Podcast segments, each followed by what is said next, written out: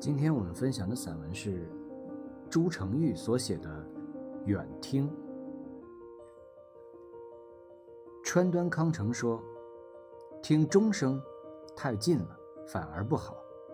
的确，听钟声离得太近，只能听到钟声；而在远处听，还会有不同角度的自然的回声掺杂在其中，会有一种悠远的意境。”川端康成的身上有两个标签一个是搬家次数最多的名人，一个是参加葬礼最多的名人。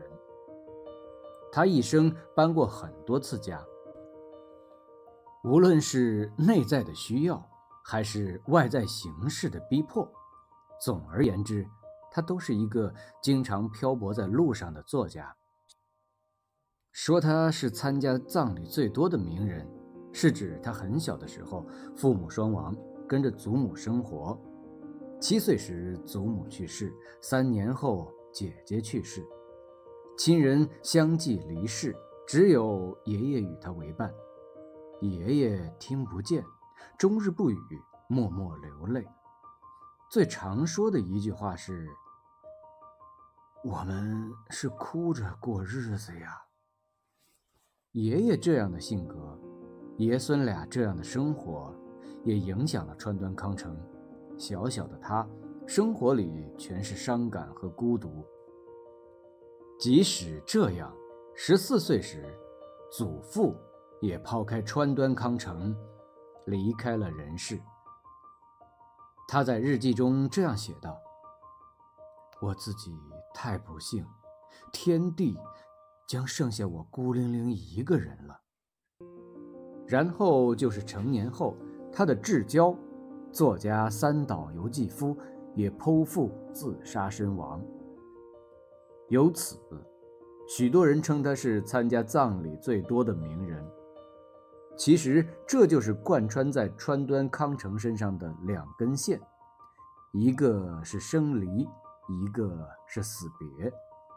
搬家的漂泊。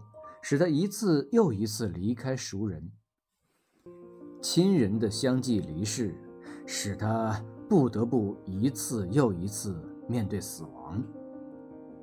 寂寞的生活造就了川端康成内向敏感的气质，他的作品也无时无刻不透露出一种深深的虚无和人生的徒劳。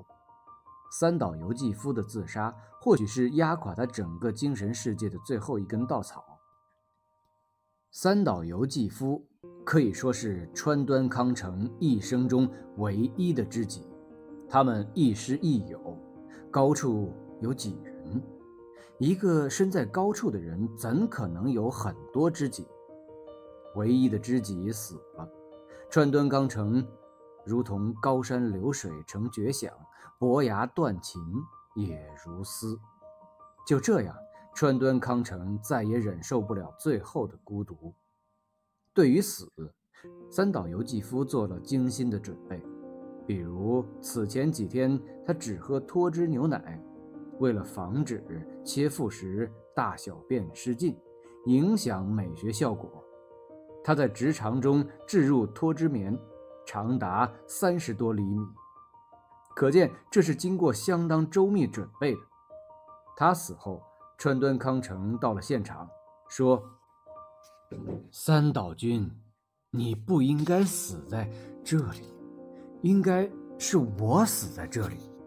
可惜我没这个勇气啊。”这话意味深长。后来他曾这样写道。一个人无论怎样的厌世，自杀都不是开悟的办法。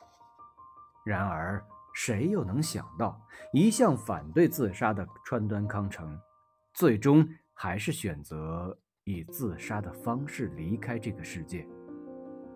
对美过分执着，所以才会急于离开这污秽的世界。因此，川端康成选择了。口含煤气的方式结束了自己的生命，在闻讯赶来的急救车上，奄奄一息的川端康成对司机说：“路太挤，辛苦你了。没有人笑这最后的礼貌，这恰恰是川端康成的灵魂的魅力。他的死亡现场洁净无比，甚至连一封遗书都没有。他自己曾经说过：“不留下遗书的死，才是最无尽的话语。”他走了，干干净净，空余下一片白茫茫的大地，任后人凭吊。我们用眼睛观察这个世界，可看到的总是不同。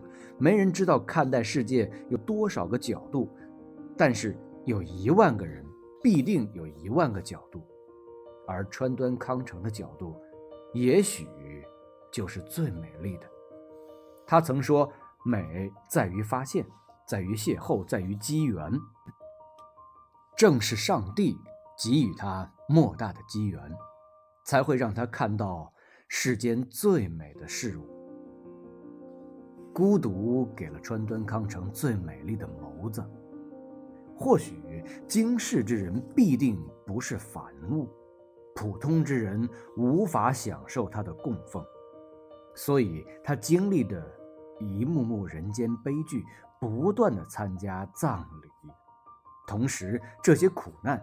也让他学会了用感激和悲悯的目光审视这个世界。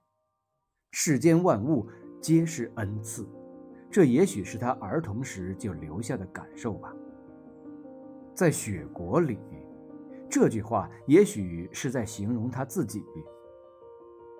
他好像一个在荒村的水果店里的奇怪的水果，独自被遗弃在煤烟。熏黑了的玻璃箱内似的。也许对美的理解各不相同，可是美的终极却都是死亡。三岛由纪夫的美学是暴烈，是轰轰烈烈的死亡；而川端康成的美学是情感的极端，是爱情燃烧到极点的高温。